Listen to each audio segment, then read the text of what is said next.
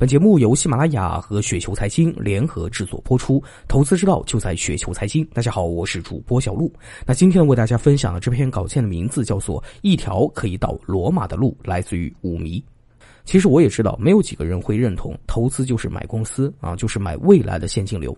很多人来市场呢，就是为了寻求追涨杀跌的那种快乐。但是我劝你啊，还是不要去赌身价。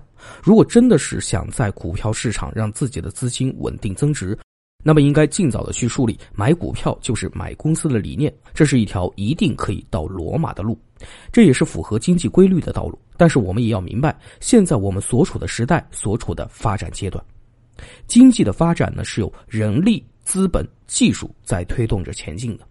因为过去几十年，中国的大量农业人口转为工业人口，又吸引了众多的外资进来，再加上我们之前呢，啊，知识方面实在是有点落后，所以说我们的技术在这几十年呢，也是在飞速的发展，这个呢就是后发优势。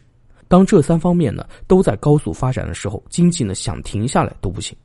但是现在呢，我们已经过了这种高速发展的阶段，因为农村已经被掏空了，人口呢也已经老龄化了。杠杆已经上不去了，外资呢也是净流出了，技术方面呢也没有那么大的追赶空间，老美呢也不让我们学了，所以呢明白了以上的事实之后，那么现阶段我们应该投资的方向在哪里呢？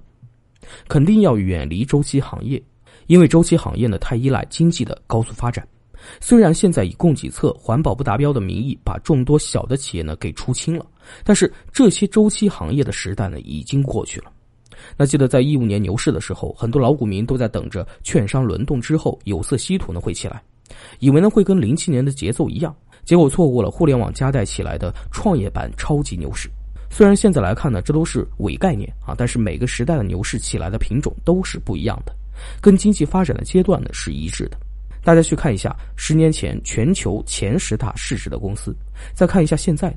就知道为什么一个公司或者说一个人的成功离不开所处的时代，这就是所谓的时与势。那么现在应该去买什么股票呢？新经济呢，我确实是看不懂啊。制造业呢很难是好的生意模式，而消费是永恒的需求，所以盯着消费行业自然会有不错的回报。另外，银行呢虽然在经济增速增长慢下来之后，规模很难再去快速的增长，但是优秀的银行会永恒的存在。而且其收益率呢还可以，估值呢又不高，所以呢我也会一直跟踪下去。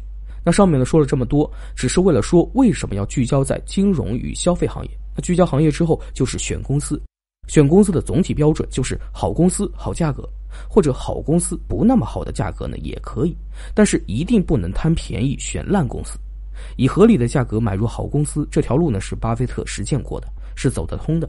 那现在的问题就是怎么去选择好公司。好公司的第一条就是好的企业文化。什么是好的企业文化？看这家公司的领导人说过什么话，做过什么事，是不是诚信？公司的氛围怎么样？公司是不是在做正确的事情？是不是以消费者为导向？与上下游的关系呢又怎么样？总之呢，就是看供应商怎么评价，看经销商怎么评价，看消费者怎么评价，看员工怎么评价。如果这四方面都评价的很好，那么这家公司呢就可以算做到本分了啊，就可以算是好公司了。股东的收益呢也一定不会差。至于怎么去了解以上各方面的评价，现在呢是信息时代啊，总是有方法呢去找到相关的信息的。当把上述都确认了之后，就是好公司了。那么接下来呢就是价格问题，价格呢就要去毛估估一下未来自由现金流，但是一牵涉到未来就很难看得清楚，所以我们得以非常保守的方法去算。比如十年后它能达到多少利润，然后再给个 P，把十年后的市值折现，再加上前九年的现金流折现，折现的利率呢是你的机会成本。比如你觉得你每年要挣百分之十的收益，那么就用百分之十来折现，折现完了之后呢，再打个六折啊。如果高于现在的市值，那么就买入；如果低于，那就纳入股票池，再等等。其实上面的这些方法，我一开始呢不确定是否正确啊，直到发现我尊重的投资人也是这么干的，所以我就更加的坚定了。所以希望各位同学，如果想稳定的赚点钱，也走这条路，不要再去反复青春易逝。这条路呢说简单也不简单，但是呢一定是一条可以到罗马的路，与大家共勉。